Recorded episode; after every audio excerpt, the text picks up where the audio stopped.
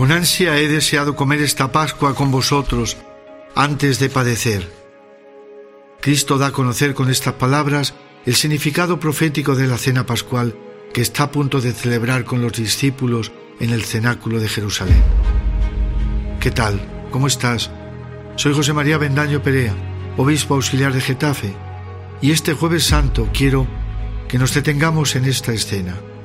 El acontecimiento sucedió en el cenáculo. Sabiendo Jesús que había llegado la hora de pasar de este mundo al Padre, habiendo amado a los suyos que estaban en el mundo, los amó hasta el extremo. En la última cena, Jesús instituyó el sacramento de la Eucaristía y el sacerdocio. El lavatorio nos queda como una imagen de lo que fue toda la vida de Jesús. El Señor, un continuo abajarse para reconciliar al hombre con Dios. Meditaciones de Semana Santa. Un podcast original de Cope. Cuarta meditación. Jueves Santo.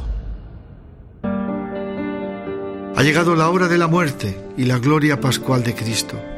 En esa mesa, en esta cena, en el cenáculo, todo es amor infinito e infinita humildad.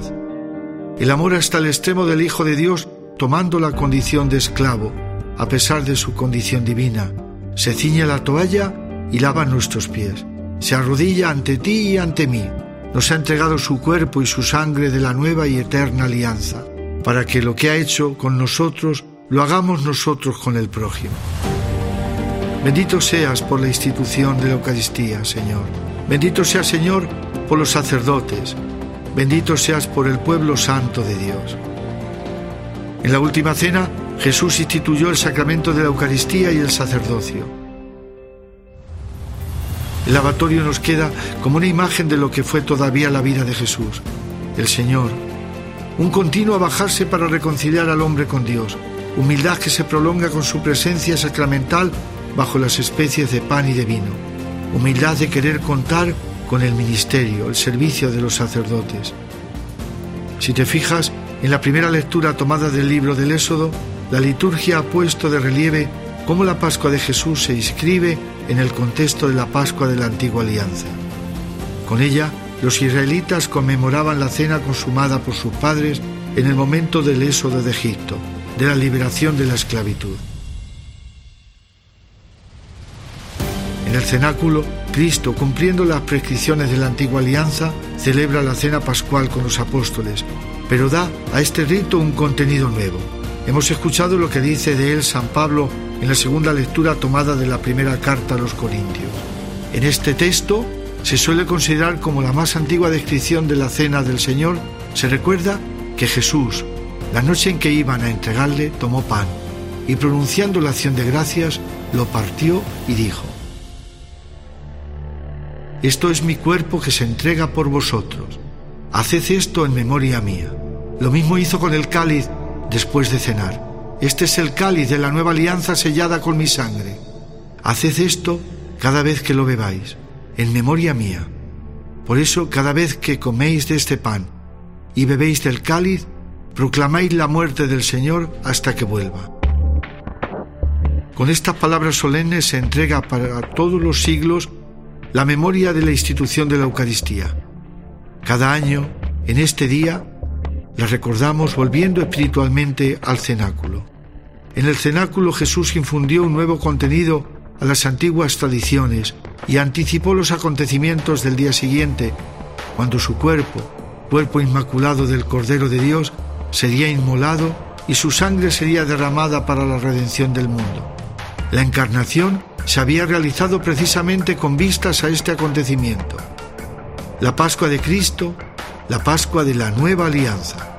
Cada vez que coméis de este pan y bebéis del cáliz, proclamáis la muerte del Señor hasta que vuelva.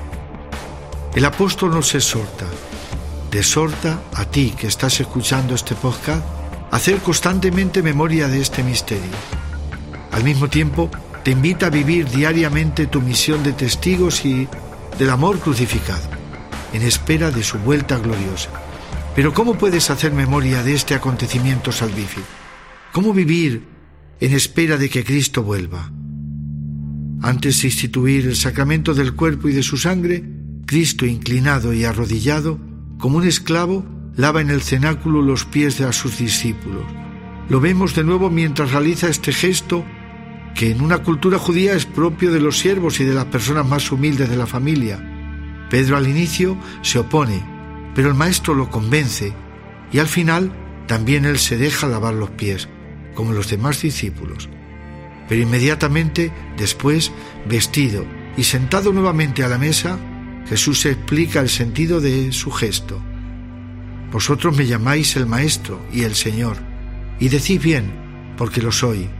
Pues si yo, el Maestro y el Señor, os he lavado los pies, también vosotros debéis lavaros los pies unos a otros. Con la institución de la Eucaristía, Jesús comunica a los apóstoles la participación ministerial en su sacerdocio, el sacerdocio de la alianza nueva y eterna, en virtud de la cual Él, y sólo Él, es siempre por doquier artífice y ministro de la Eucaristía. Los apóstoles, a su vez, se convierten en ministros de este excelso misterio de la fe, destinado a perpetuarse hasta el fin del mundo. Se convierten al mismo tiempo en servidores de todos los que van a participar de este don y misterio tan grandes. La Eucaristía, el supremo sacramento de la Iglesia, está unida al sacerdocio ministerial que nació también en el cenáculo, como don del gran amor de Jesús, que sabiendo que había llegado la hora de pasar de este mundo al Padre, habiendo amado a los suyos que estaban en el mundo, los amó hasta el extremo. Qué impresionante, hasta el extremo. La Eucaristía es la escuela en la que va a seguir instruyéndonos en su amor y en la que encontramos la fuerza para poder poner en práctica lo que aprendemos. El sacerdote está como servidor en el ministerio del amor infinito y humilde de Dios. La Eucaristía, el sacerdocio y el mandamiento nuevo del amor, este es el memorial vivo que debes contemplar en este jueves santo. Que los pobres, los más pobres de entre los pobres, como diría Santa Teresa de Calcuta, hoy estén en un lugar privilegiado de tu corazón. Hoy tenemos muy presente en nuestro corazón y en nuestra vida a todas las víctimas. Tenemos presentes a todos los pobres, como os decía y te decía, a los necesitados, a los heridos por la vida, diría San Juan Pablo II, a las víctimas de la violencia, de la guerra, del desamor, de los abusos, del olvido de Dios.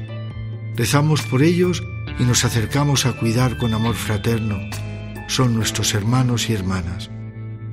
Haced esto en memoria mía. Esta es la Pascua de la Iglesia, nuestra Pascua. Que Dios os bendiga y la Virgen María interceda por todos nosotros. Meditaciones de Semana Santa es un podcast original de Cope.